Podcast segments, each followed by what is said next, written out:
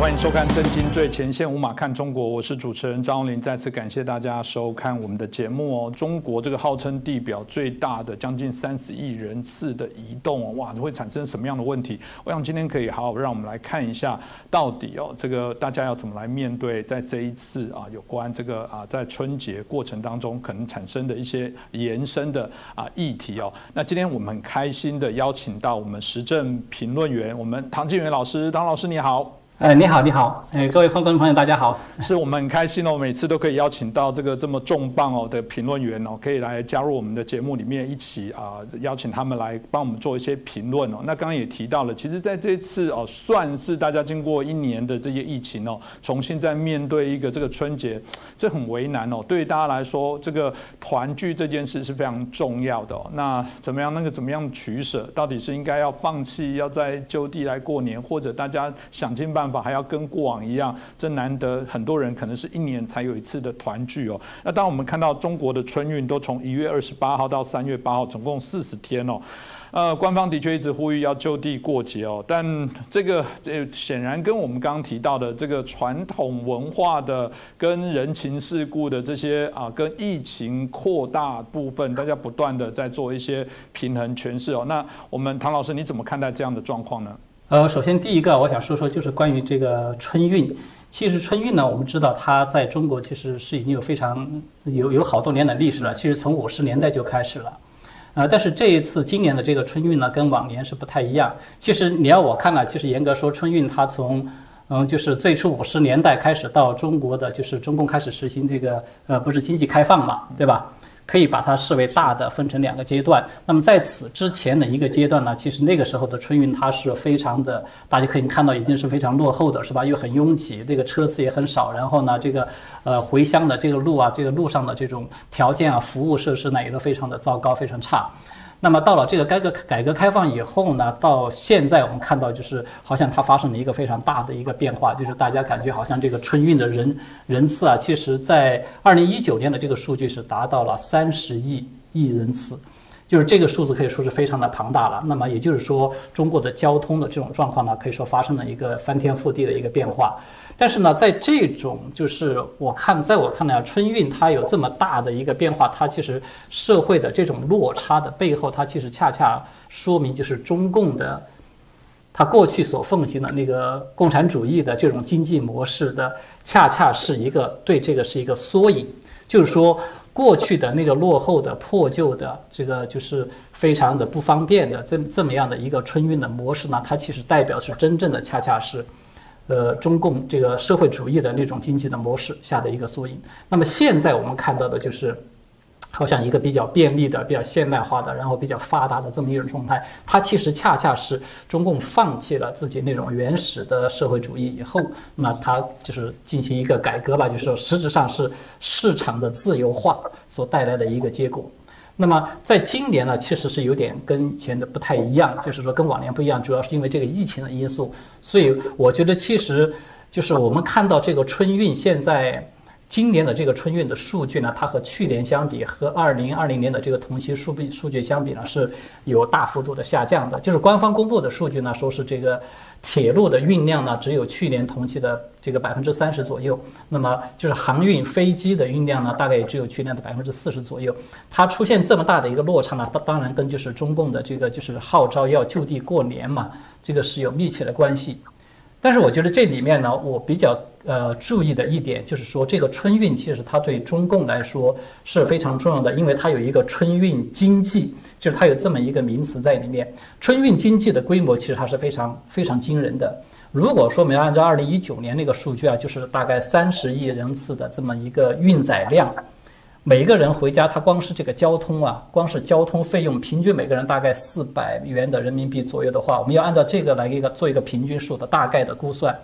那么光是交通费用的这个带来的经济量都可以达到一点二万亿，大概是这么一个规模。所以呢，为什么我们看到在今年，他就是中共官方他要号召，就是说大家都就地过年，他宁可放弃一大半儿。就是这么庞大的，这个还只是交通的，我们其实还没有，其实就计算包括像这个呃像节假日嘛，因为大家要买这个礼品呐，啊，还有就是像这个餐饮的消费啊、礼品的消费啊，还有买年货啊等等这些的消费，要加起来那个其实这个经济数字、经济量是非常大的。那么为什么官方他宁愿放弃这么大的一块蛋糕，他不要？我觉得呢，他其实真正背后折射出来最主要的一个问题，就是疫情的这个风险和这个危机呢，对中共官方来说，现在这个威胁是很大的，所以他们现在宁可是。就是我不要这块儿这个经济的收入了，那么我也要把这个防疫呢，就是要把它做到位。在我看来，最主要是这个原因，对，嗯。这个当然，我觉得的确啊，就是我们刚刚提到了，我们持平来说，这个怎么样不让这个疫情扩大？因为毕竟人命还是关天哦。那这个拿捏，我讲就分际很为难。但呃，我们在评论当中在看待是说，当有些良善的措施，有时候它会有所谓的不好的一些手段跟方式哦。那这个权衡之间，其实一般的民主国家都允许大家持平公开来讨论。最怕是这个威权集权的部分，你没什么好谈的，甚至啊做了一些我们认。认为可能不恰当，甚至是非常离谱的这些管制的手段啊。当然，健康码这件事情哦，大家就从一开始啊，他们开始推动的时候，我想大家就引起许多不同的讨论哦。过往这个很多人会很浪漫，拿一张小车票，因为车票里面都有这个起点跟终点，总是觉得哇，家乡看起来就在小小的这张车票里面就两头。但慢慢大家说哇，现在家乡在今年很特别，要这个所谓的健康码，要这个所谓的啊相关的检疫的证明哦，才能让。你这个安全的回家，所以现在甚至有很多时候还会来扫这些条码，大家还怕这个条码万一出现红色的，好死不死就停在某个中间的据点，这个会好好的来呃处理它吗？等等，就有很多大家担心的问题哦。但您又怎么看待这个状况呢？呃，对这个健康码呀，我是这么来看的。其实健康码它到目前为止，我们可以说它是中共的一个特色，是吧？只有在中国大陆才有的。其实这个健康码呢，我觉得它最主要是负担了两种功能。第一个功能呢，这个健康码它相当于把整个社会人群进行了一个，呃，我们把它叫做分级待遇，就是它其实起到了这么一个功能。所谓分级待遇啊，其实对大陆的整个社会稍微有了解的人，可能就都会能够知道，分级待遇其实它是在中国大陆就是属于那种监狱里面。的一种特有的这个分级制度，就是监狱里面的犯人呢，你根据你的这个表现的良好和你的表现不好呢，他就会给你进行这个严管到宽管到更加的宽管，宽管它也分一级、二级等等，就是它有这么一个待遇。其实要你要在我看来，就是说它这个健康码的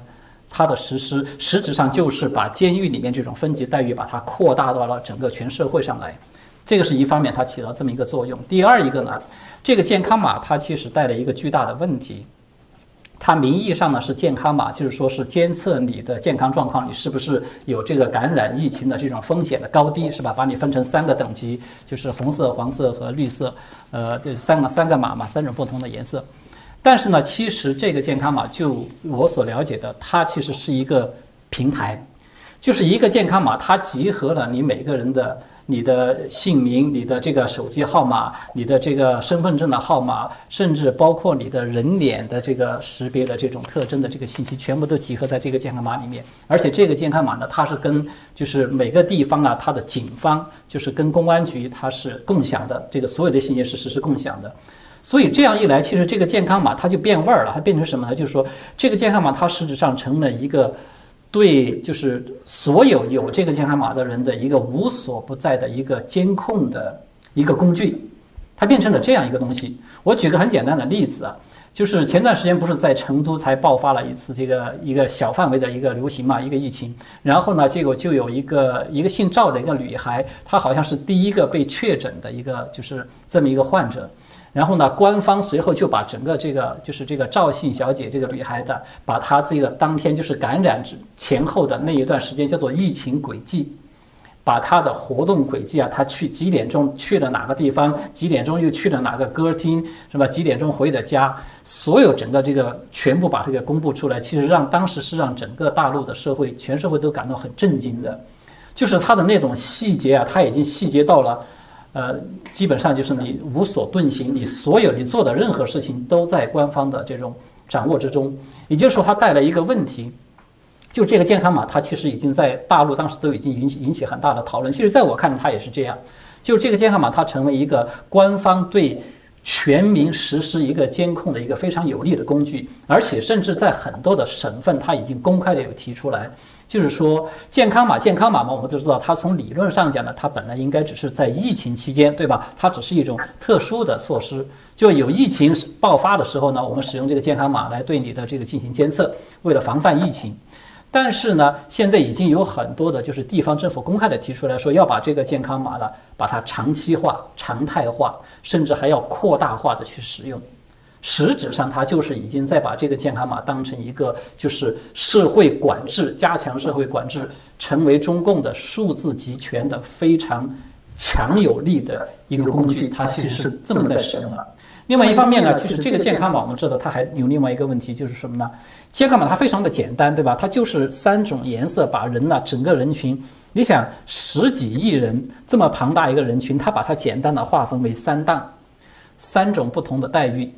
而且呢，最关键的是，呃，第一这种划分本身它就就是一个非常简单粗略的划分。而且在这个三种不同的颜色之间，就是怎么样去交换？比如说，你曾经是红马，你什么样的办法、什么样的这种情况，你才可以转成绿马？或者说，你本来是绿马，你在什么样的情况下可能会变成黄马？它是没有一个详细的，就是一个量化的这些标准在里面。很多人对此一无所知，自己突然无形中变成了黄码，怎么变黄的他也不知道。那么自己就是怎么变成红码的他也不知道。所以呢，它其实会带来一个很大的社会问题，就是说。让在社会上面，他会就无形中啊，人为的制造了一种人群的群体性的歧视在里面。为什么会有这种歧视呢？其实可能我要说出来，大家一听就明白。因为在中国大陆那个社会，它现在这种防疫过度啊，很多时候它已经有一点形成这种惊弓之鸟一样。凡是你要出门的，你要进去商场去买东西，或者你要到任何一个地方去要办什么事儿。首先要拿出手机来亮你的这个健康码。如果说你是黄色，呃，是红色就不用说了，肯定你要会被强制，立即就会强制的进行隔离。哪怕你是黄色，那么很多的地方、很多的场所，它都不准许你进进去的。也就是说，你的社会生活，甚至可以这么说，你的一些基本的人权，你实质上都已经受到它的限制。就是这么一个健康码，一个码，它就把你给限制住。所以这个码，它其实。客观上，它起到的是一个什么作用呢？就是它已经成为了现代中国人的一个电子身份证，每一个人都有的一个电子身份证，甚至我们可以把它看成是一个电子脚镣。大家可能都看到了，是吧？就像那个孟晚舟一样的，他脚上不是带着一个电子脚镣？他走到哪儿，是吧？一旦要是越界了，一旦要是这个超出了划定的范围，那么可能他马上就会要得到警告，呃，然后这个监控他的人马上也就知道了。其实这个健康码，你会发现它。起到的是相同的作用，或者说是相似的这样的一个功能，它就是可以对每个人都起到一个精准的定位和防范，或者是发出警报这样一种监控的一个功能。而且更为可怕的是，就是这个健康码呢，我们看到现在，呃，包括习近平本人已经在国际社会啊还在开会的时候，他不是有公开的去进行推销嘛？在国际社会上，他都来开始推销，说是要把这个健康码的这种制度呢，把它扩大到国际社会来，形成一个国际上通用的这么一种制度。然后呢，那就是以这个健康码来进行跨国际的管理这种方式。所以，这个是我们看到的，就是健康码这个在未来，就是我刚才说了，它实质上是已经成为中共这个数字集权啊，对人群实施控制这样的一个非常严厉的一个手段。对。是这个，嗯，我我觉得所有的技术科技都是两面刃哦。这让我就是我们刚刚金元老师提到部分，让我就想起，包含我们谈到的线上支付哦，方不方便？超方便的啊。的问题是，如果有不良善的人去掌握它，连你爱吃什么东西，每天几点会买咖啡，在哪里买咖啡，哪家店，我想所有的资讯资料都会。揭露，这次我觉得我们对于中国，尤其中共如果掌握这些技术，名为防疫，会不会借此来做其他的事情？我觉得值得来关注哦。当然，这些防疫的部分哦，呃，这个人命既然说是还是很重要的，我们看到这个政府推行的这些政策，民间还是有一些配套的一些执行的一些做法哦。你要不要趁这个机会？我觉得啊，老师也可以我们分享一下。啊，在这部分来讲，民众、民间啊、公司啊，有哪些的配套的部分在做有关这次整个春运哦，大家很担心的，有没有什么样一个配套的一些做法？啊，其实要说这个形式上它是非常多的，就是我们看到各地的政府啊，各个地区啊，从这个政府层面是吧，到企业层面，然后呢，很多的工作单位他们都有出台一些的这种发放一些福利，比如说发放红包啊，直接给现金啦，或者说是有些呢是以这种就是年终发放更多的年终奖励啊。然后呢，还有还有一些措施，比如说就是甚至有我看到有出台的，就是你如果说今年你要是就地过年不回家，那么你要在这个城市落户的话，可以给你加分。就这个是在中国大陆它特有的，在很多农村地区人，你想要到大城市去落户的话，它有一个这个积分的这种制度。甚至你的子女要这个入学，其实也都要需要那个积分的，就是通过给你加分的这种手段来鼓励你留在当地过年。此外呢，还有就是当地政府呢，它其实也有出台一些相关的这种政策，比如说就是开放一些景点作为免费的啦，啊，然后呢，这个什么领导来给你就是上门来问寒嘘寒问暖，送你一点什么礼品呐，啊，还有什么送你的什么手机流量啊等等，可以说其实啊，它的这种哦方式是非常多的。花样也是非常多的，目的呢就是一个，就是说能够尽最大限度的留住这些外来的务工人员呢，他们都不回乡，不要回去过年，你是留在当地过。呃，那么这个其实它，我觉得它在背后存在的一个比较关键的问题，就是说表面上看起来呢，好像政府在这个方面是挺嗯温暖人心的，对吧？就是说看起来好像是很都是很正能量的，就是用大陆的话说，它都是很正能量的一些新闻了。那么我们看到官方的媒体呢，也都在大肆的渲染这些措施。但是我觉得他其实对中共整个这个社会啊，在对大陆比较有了解的人，他都会知道一个，就是说这些措施的出台呢，其实严格意义上讲，它都是一种政治任务。什么意思呢？就是说它是官方啊强制性的压下来的。因为我们看看，就是这个在。就是中办啊，中央办公厅和国务院办公厅，中办国办两个办公室联合在一月二十号发布的一个公开的通知，这个级别是比较高了。他就是直接说要求大家要鼓励大家在这个就地过年。那么他这里面提到了一个非常重要的原则是什么呢？就是说高风险地区的人是必须就地安排过年。中风险的地区呢，是原则上你要这个就地过年，只有极其特殊的，你要先提出申请，获得批准以后，你才可以回家过年。那么低风险的地区呢，它是官方的说法呢，是说是倡导你留在当地过年，就是说虽然没有一定的明面上没有这种强制性呢，但是是倡导鼓励你留在当地过年。所以这样一来，其实我们可以看到一个问题，就是说，实质上呢，在它划分的这三档高中低三个风险地区呢，其实，在高风险和中风险地区，实质上在这个大陆的操作，只要对大陆的情况熟悉了解的人都会知道，它实质上就是强制性的，不让你回去过年的，它是这么一个情况。真正的只有说可以有一定的就是余地，有一定的弹性的呢，是在低风险的地区。那么低风险的地区，你要想回家过年呢，其实你也会面临着很多的问题。比如说，官方他要求你出示七天以内，我看到甚至有些地方更严厉，是要求你出示三天以内的那个核酸检测的证明，超过三天那个就没有效了。然后呢，你如果回到当地去以后呢，当地他还有可能会要求你强制性的进行居家的隔离啊等等。就说你回到家了以后呢，其实你哪要想去串门啊，想走亲访友，你其实也是基本上不太可能的，也至少是要十四天的这个居家的隔离。嗯，然后呢，当你从外地回到你的工作单位的时候，你同样还面临要被隔离。也就是说呢。官方他在这个名义上呢，他是说你可以一些低风险的你可以回家，但是呢，他在这种检测啊这些方面给你设置了很多的障碍在里面，所以这样客观上其实导致很多人为了怕这种麻烦，怕出现一些意外，导致比如说一隔离了，我自己回来不了上班了，那很可能自己工作会要受影响，甚至可能都会被开除，会失去这个工作等等。他很多人担心这种风险那，干脆我就不回家过年了。所以实质上它是这么一个关系，也就是说，它实质上这个呃所谓就地过年呢，它还是官方一种带有一种半强制性在里面的。那么在这样一个背景之下，我们再回过头来看，就是你刚才提到这些是吧？呃，各级政府好像很多这个呃送爱心啊，这个嘘寒问暖啦等等，有这些一些措施啊，给你一些福利啦，给你一些红包啊等等，其实它就是相当于是一种政治任务了。各级政府实质上也是把这些。举动呢是当成一个政治任务来完成的。说白了，我要换句话说，就在我看来，我们换一个角度来看它，他所有这些措施，与其说他是在送爱心呢，我觉得不如说他是在维稳。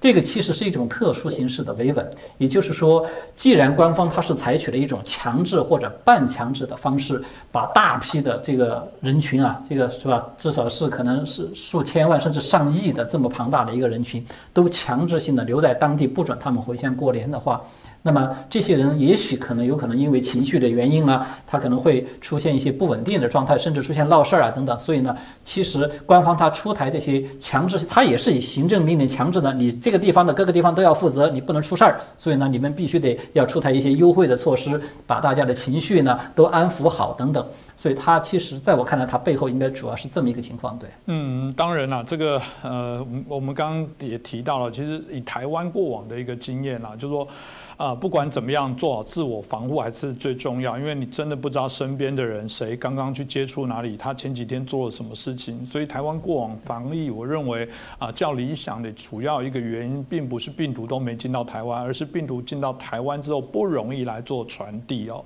那这个大概也是我觉得在这么大量运输的过程当中，如果我觉得还是有人必得在这个年节做某些的移动拜访，真的是把自己当做了。我有时候开玩笑说，你就当做你去。的每一个地方都像是医院哦，你做好这个最高规格的防护，还是一个保护自己最好的方法。当然啦，我们看到在这一波啊这样的一些做法之后，有一些我觉得不良善的部分，我相信在中国境内可能不方便来做这些挑战跟讨论呢。这个也只有我们在海外的这些啊评论节目，我们有机会来针对这些政策来做一些讨论哦。当然，如果一旦大家不得不就非得要在就地啦，或者是其他的原因不敢做一个大啊移动的一个。啊，春节的一个状况哦，显然电商的部分就会非常的热闹，但当然也传出许多这种所谓的啊令人遗憾的一些啊，包含这个我们所看到一些劳工因为这样子可能猝死，可能因为这样甚至自杀，原因是什么？这个都值得再去做一些关注。但显然他们内部还是有一些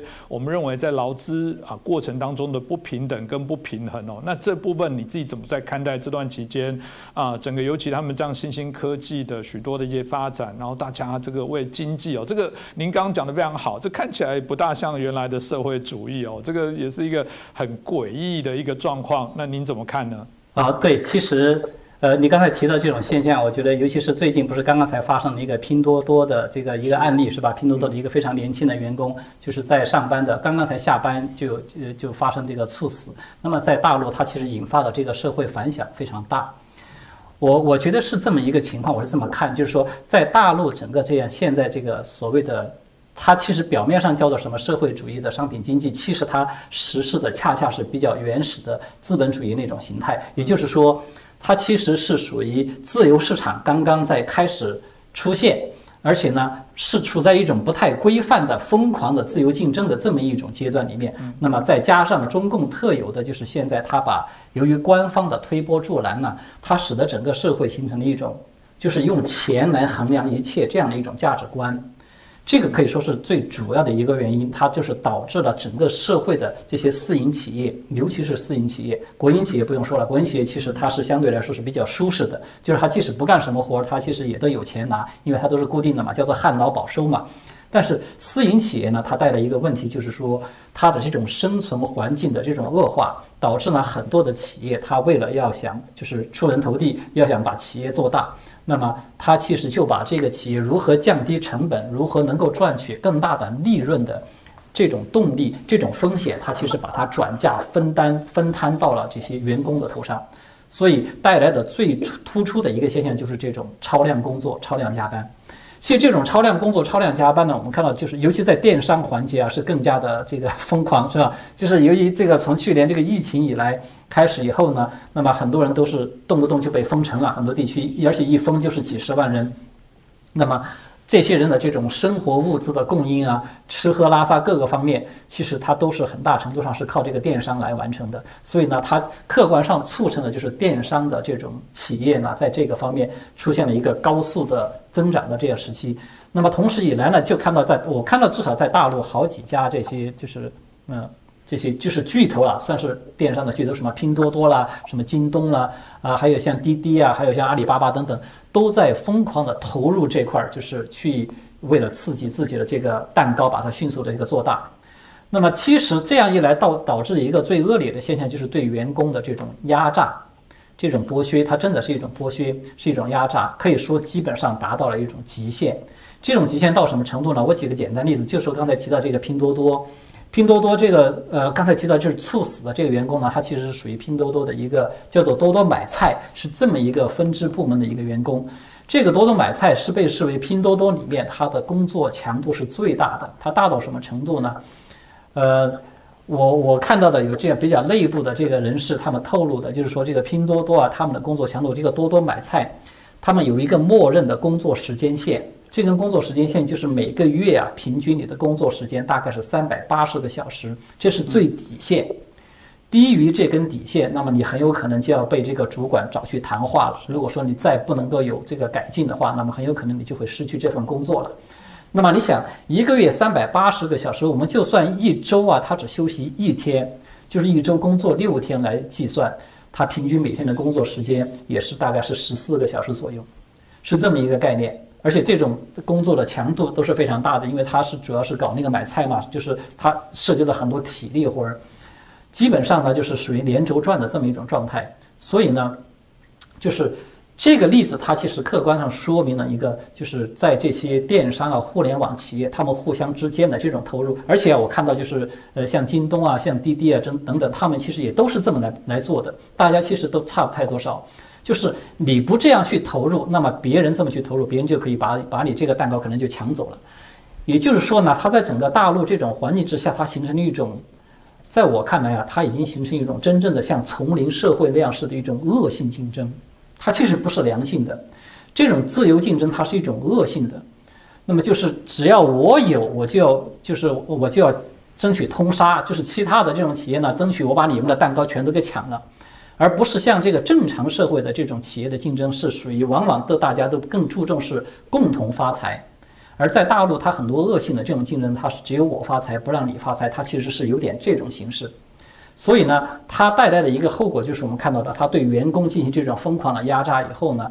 就出现这种问题，这种社会问题非常的多。就是光是拼多多啊，本身它不光是这个猝死了，在此之前，拼多多还有跳楼的。那么在其他的一些这种类似的这些电商互联网公司啊，其实也都不断的像华为啊等等这些腾讯啊等等都出现过类似的这种这种例子。其实我看到这个大陆曾经有一篇采访啊，就是这个刚才提到这个猝死的这个女孩。是吧？刚刚这个死了之后呢，然后有记者去采访了这个拼多多的一些员工，结果他发现很多员工都回答他这么一句话，就说出人命呢是迟早的事情，只不过我们没有料想到会来的这么的快。就是说，你就可以知道，就是说在这种生存环境之下呢，它反映出来一方面呢是企业的员工他被基基本上是大家都已经知道这是压榨到了极限了，那么出人命是迟早的事情了。那另外一方面，其实它也体现出来就是这个。呃，大陆的这种民营企业，如果我们从一个比较宏观的角度来看啊，就是大陆的民营企业，它的生存环境其实比之前是更加的恶化，所以它其实客观上导致就是很多企业，它我要不这么狠心的去压榨，我就活不了，我就很难长大。所以呢，它客观上反映出来其实是中中国大陆整个这种背后啊，这种经济状况的恶化，就是经济危机的到来，还有就是这种我们大家都知道嘛，大陆过去的经济高速的发展，很大程度是靠着这种人口红利啊，是靠的这个廉价的劳动力啊等等，是靠了这些因素。那么这些因素其实它现在已经都逐渐的在消失，那么导致整个这个竞争环境就非常的恶化了。那么还有一个原因呢，就是像电商环节，他们尤其是这些互联网企业，它为什么出现这种恶性的现象？就是就是，它还有一个原因，最主要的呢，我觉得跟这个就是刚才提到大陆的这种，嗯，价值观的导向。大陆的价值观导向是什么呢？最主要的就是我们刚才提到，他是说用钱来衡量一切，那么就导致很多的，包括员工本身，他其实是属于。我们可以说他是被迫，也可以说某种程度上是属于他有自愿的成分在里面，就是疯狂的加班，因为很多的员工啊，他都是这么想的：我要趁着年轻不赶快挣点钱。他根本就支撑不了这个整个他未来要面对的，比如说像在大我们都知道大陆三座大山嘛，对吧？呃，这个教育、医疗，还有就是这个养老啊等等，还有住房等等，就是几座大山一块儿加在一块儿。他要是说是不能够有一个稳定的、比较高的这个收入的话，所有这些他可能都会没了。所以呢，这个它客观上促成了整个社会形成一种一切向前看，在这种。就是价值观甚至是疯狂的这种驱动之下，他就会出现这样的很多的员工，他是半被迫或者说是半自愿的去进行这种超负荷的工作，去进行这种自动的加班。我还举个很简单的例子，比如说我看到有一个那个就是拼多多的，他也是这个多多买菜的这个部门的一个员工，他说呢，这个他明确的就说这个他呃就是拼多多的这种。高强度的，甚至是超强度、超高强度的工作呢，他是非常的不喜欢的。但是呢，他为什么还仍然留在这个地方工作呢？因为薪水给的很高。他还举了一个例子，他打了一个给的给出了一个数据，他说他就是在二零二零年全年啊，他的自己的这个报酬加上。就是他购买的公司的股票啊，等等这些收入，把它加在一块儿的话，他一年收入是一百八十万，而他呢还不算是什么主管，他就是一个普通在第一线的工作的这样的一个员工了。一百八年收入一百八十万人民币，在在大陆这个收入还是算是比较高的了。也就是说呢，这些企业呢，它其实换了一种手法，就是说一方面它是用这种半强迫的方式，你必须加班，你要不加班，那么你很可能你就得不到这样的一个工作了。同时呢，由于刚才我们提到的，就是，呃，这种廉价劳动力、人口红利的因素的消失，导致这个失业率呢它很高，所以对很多公司来说呢，他会觉得你要是包括这个员工也是一样啊，他的想法是一样的，他觉得我要是不努力的干，那我要是被辞退了，公司他一点都不心疼的，他觉得你要不干，那后面排着队的人很多人都会来的，我一点都不缺。他就是有这么一种压力在里面，同时呢，第三方面呢，就是他再加上利用这种高薪，其实说白了，也就是用钱来进行一种完全达成一种刺激吧，一种高强度的刺激。你看，你要是亡命的干呢，卖命的干呢，你可以有呃你在其他的公司里拿不到的这个高薪水。所以很多人他其实为什么出现大量的就是大陆这些年轻人啊，他为了这个就是挣钱，为了薪水而宁可。暂时的放弃自己的健康，甚至是放弃自己的亲情，这个背后最主要的原因，我觉得最是大概这么几个方面。对，嗯。嗯，这个刚刚听了之后，让人家觉得非常的难过。当然也怀疑这个真的，我我觉得啊，中国啊，中共的这些政权为什么大家放大来做一个啊比较严厉的检视哦？倒不是说什么看不得整个中国经济的发展，不不全然如此。你可以发现哦，从刚刚我们这个静云老师的分析，哎，听起来是原来他这个共产主义、共享社会、共荣这样的部分，突然他在经济的部分，他又极端的，甚至是不受控制的这些资本主义。的发展，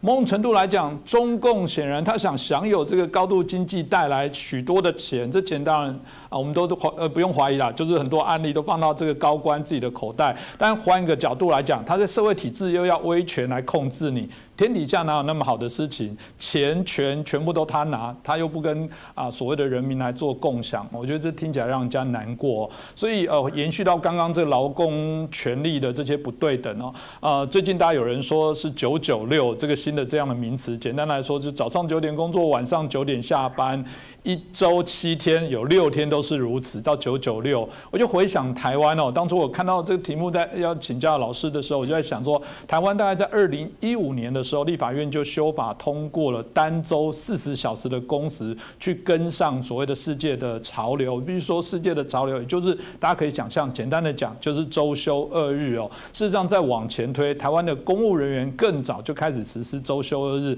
这只是告诉说，在追求经济发展的过程当中。事实上，健康还是一个国家，呃，我觉得它成立的目的，希望维护人民一个更好的家庭的啊品质哦。那从这个角度来看，我觉得中国显然现在都面临到还非常多的挑战。那我都很好奇，现在他们到底啊这种九九六这种打拼的常态，让刚刚老师讲的，有些时候有些公司又很聪明的利用一些诱因，像刚刚讲的年薪这个哇这个一百万，这个对许多人来讲会觉得说这这很公平啊，我努力也会获得。啊，为什么我们这节目要来批判这个事情？这不是一个好事吗？老师您怎么看呢？呃，我觉得这个其实分两方面啊。首先，第一个就是九九六也好，其实还有说法是零零七的，是吧？也还有七幺幺七的。呃，所谓零零七呢，就是指零点对零点了，这个中午十二点上班，一直干到这个晚上零点，然后一周是七天工作。七幺幺七呢，它是指七点上班到晚上这个十一点下班，然后也是一周七天，就是。从九九六到零零七，再到什么七幺幺七，我觉得它其实客观上折射出了一个普遍的现象，就是现在的这些上班族呢，都是他有一点点处在一种失去理智的，就是为了挣钱而挣钱，为了上班而上班。他的这么一种，就是大家看到已经是跟正常的社会的这种，就是我勤奋的工作啊，然后来这个赚钱养家，我既能够享受到工作的快乐，同时又能够享受到家庭人生的生活的这种温馨和乐趣，它是不太一样的。就是这个，就是我们看到为什么很多人说这个自己是什么呃工作九九六，这个生病就是 ICU，就是说明他为了挣钱呢，他把自己的健康给放弃了。甚至我们看到还有极端的例子，有些人他把自己的。整个的亲情都放弃了，因为在大陆出现过这样的一个例子嘛，就是也是一个这个在沿海去打工的人，呃，说是他的一个父亲啊，就是病重病危了，然后他就请了这个十天的假回去，结果回去之后呢，本着本身就是想着可能自己的父亲就是要病危了呢，那可能这过世以后呢，还加上要办后事啊等等，他请了十天假。唯一的十天假，结果回去之后呢，十天看眼看就快要过了，结果他的父亲呢，居然还没有过世，就是还没有断这口气。结果这个人他在这个时候就说了一句话，他就对他父亲说：“他说我请的假就只有十天时间，如果说你要是还没有断气呢，那我怎么办呢？我要是这个过了，我要是再延长这个假期，我很有可能就会要失去这份工作了。所以结果他的父亲听完这句话之后，他父亲就自杀了。所以。就是这个当然是一个比较极端的例子啊，我觉得它从客观上面体现出来，就是在中国大陆呢，这种为了挣钱，他把钱放在第一位，把健康和亲情、人与人之间的这种最基本的家庭伦理啊这些东西，它已经自动的放在第二位，甚至是放在第三位，甚至都不加以考虑的这样一个位置上面去了。我觉得这背后有一个最关键的原因是什么呢？就是在大陆这种集权化的这种社会制度下面呢。它其实整个社会已经变成一种原子化的社会了。所谓原子化，原子化社会就是说每一个人呢，他都像一个孤立的原子一样，他和这个社会的其他人之间的联系呢，他已经变得非常的薄弱，非常的薄弱，非常的淡。所以每一个人他都是会感到非常深深的这种孤独，他没有安全感。我觉得这个是一个最主要的原因。在大陆，你如果说跟大陆人要是有长期的这种接触，你会发现很多大陆人他几乎无论是有钱的还是没钱的，他都有一种非常强烈的不安全感。有钱的人他他也是不安全的，他担心自己钱更加不够，然后他也要拼命要更多的钱，就是他无形中有点像一个无底洞一样的把自己卷入到了一种就是为了我就说的为了挣钱而挣钱这么一种境状况里面去。因为他的这个安全感呢，他觉得只有拿到更多的钱，赚到更多的钱，我才能够，比如说刚才我们提到这个几座大山是吧？医疗啊，这个教育啦，还有这个就是养老啦，这个房子啦等等这些问题，我的这个只有钱才能够得到基本的这个保障。那么它这个背后反映出来一个什么问题呢？就是一个是大陆的这种社会的生存环境的恶化。最主要提凸现凸现的一个问题，就是大陆整个社会的这种劳动保护和社会保障，它基本上是缺失的。我觉得这个是一个最关键的问题，就是你在大家在凡是在私营企业有上过班的人都知道了，是吧？要按照刚才所提的，无论你是九九六还是零零七还是什么七幺幺七，它都是违反这个，至少在明面上是严重的违反了制定的官方制定的这个劳动法的。换句话说呢，每一个员工你其实都是可以有充分的理由你去告这个公司的，他已经强制性的让你违反了这个劳动法，他是违法的，你完全可以拿起这个法律武器来维护自己合法的权益的。但是我们基本上看不到这样的现象出现，没有任何几乎没有任何一个人这样去做。为什么？就是最关键的问题就在这儿，就是说这个社会呢，它其实已经出现了严重的这种有法不依，它整体的这种败坏。败坏下去了。其实这个我非常赞同刚才这个主持人你刚才提到的这个观点，就是说，中国中共啊，尤其是这个权贵利益阶层、官员阶层这个体制内的这些人，他们呢其实是处在整个社会的这种食物链、利益链吧，我们可以这么说，他处在这个利益链的最高端，他处在那个金字塔的金字塔的塔尖儿，至少是在上面的那一部分。那么这些被压榨的这些。普罗大众他们的这些利益呢，绝大部分其实是被他们拿走的，所以呢，这个就导致他们对这些民生的疾苦，他是不会真正的去过问的，他不会真正的去关心的。所以呢，那个劳动法它为什么不起作用？有些人他为什么不是说没有人去试过，有人去试过啊，你去告啊，你去起诉，你去投诉啊，没有任何作用，它就是石沉大海，甚至还因此你可能还遭到报复和打击。所以呢，慢慢的就没有人他在相信这个法律能够给他提供保护，这个是一方面。那么另外一方面就是说，呃，这种劳动最基本的这个社会保障是吧？我们都知道，在正常的国家呀，在国际社会这个西方国家或者是任何一个民主化的这个国家，你要是失业了，那么至少是这个政府会给你提供最起码的这样的一个就是福利啊等等，可以让你不至于说是让你在呃出现这种就是冻饿街头啊，或者是让你养不起家呀等等，就是它不至于出现这么严重的这么一个情况是吧？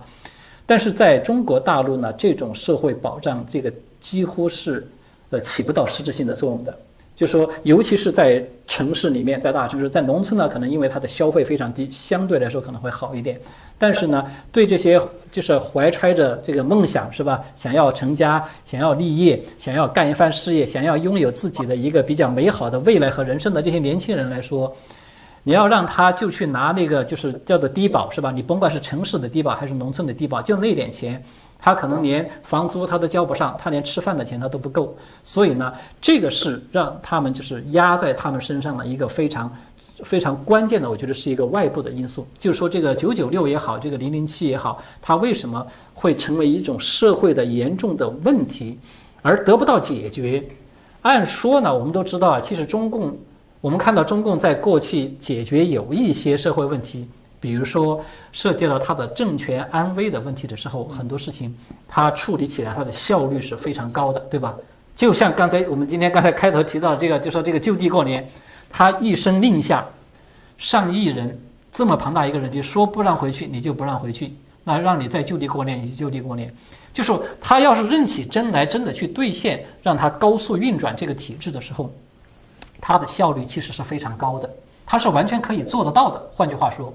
那么，像你是九九六也好，零零七也好，这些人被这种处于一种极限压榨的这种生存状态之下，为什么迟迟得不到解决？其实我觉得，并不是说官方啊，这个政府他没有能力去解决，而是他。根本就没有那个就是动机，说他要去认真的去解决这样的一个社会危机，他并不认为这是一个危机，而且甚至从某种程度上讲啊，就是官方的媒体还有意无意的往这个方向再去引导，就是大概就是这些了，给你灌一些所谓的心灵鸡汤，年轻人你就是要靠奋斗，没有奋斗你哪有美好的明天呢？要靠自己的幸福生活，要靠双手去创造啊等等，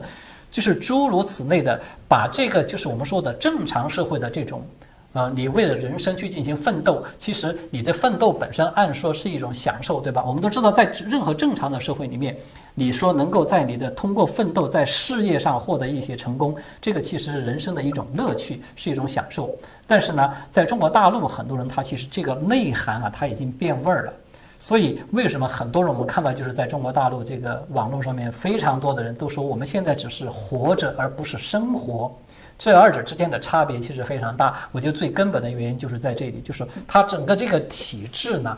它把人的生存状态已经都给改变了，它把整个大陆的社会变成一种类似于像丛林社会一样的时候，每个人。他都没有安全感，他也没有这种信任感，亲情呢也都非常的淡薄，甚至亲人之间都是出现这种像类似于就是为劲敌是吧？人人为劲敌是这么的一种状态的时候，那么像九九六也好，你零零七也好，这种就是成为一种社会痼疾，我觉得他可以说就是一点不奇怪的了，对。嗯，听了真的又让人百感交集哦，尤其特别是难过的成分很多。呃，听了唐俊元老师刚刚的分析，你会发现说，哎，我都很怀疑中国大多数的人民还有灵魂吗？这样不是在等于是在批判大家？我指的是，如果以刚刚来讲，很多时候我们在谈哲学的层次会谈到这个你是谁，你从哪里来，你要去哪里？我觉得这对于中国大陆的朋友来说，这可能是一个很奢侈的问号，就吃都吃不饱了，谁在顾环保，或谁在顾那个什么亲？亲情在谁在管那些什么伦理道德的部分？那整个社会呃，基本上已经扭曲到大家到底在追求什么东西？其实过年期间啊，我觉得大家总会什么国泰民安、安居乐业。显然，这样的制度并没有让大家乐业哦。如果我们今天谈到比较多的在工作的这一部分，很多人是没有选择。刚刚这个金远老师也提到了，我我可能现在努力工作是为了累积未来能看病的钱，不然我老的时候我要看病，我没有钱。我看到有人流落街头，最后就整个惨死。那个那个当初跟我们说这个实行社会主义会照顾大家，会让大家人人有饭吃，显然现在并不是如此啊。所以我想，从我们从春运到现在，整个看到中国的这些劳动结构的部分哦，这种劳资的不对等，然后这种被压榨、被当做一个赚钱工具的牛马，我觉得值得，真的值得大家好好来关注了。那这个也是我们啊，今天很谢谢我们唐志源老师哦，给我们带来这么清楚啊、清晰的这些分析哦，可以让大家好好来沉淀想一想这个问题。再次感谢我们唐志源老师，当然也麻烦大家可以继续收看我们其他的节目哦，欢迎帮我们点阅转传。那呃，像我们这个唐老师这么优秀的这些评论者，我们未来啊都会乐于再有机会邀请他们再上节目。那也希望大家啊也给我们任何的这些批评指教。那再次感谢我们唐老师，也谢谢大家的收看。好，谢谢主，谢谢主持人。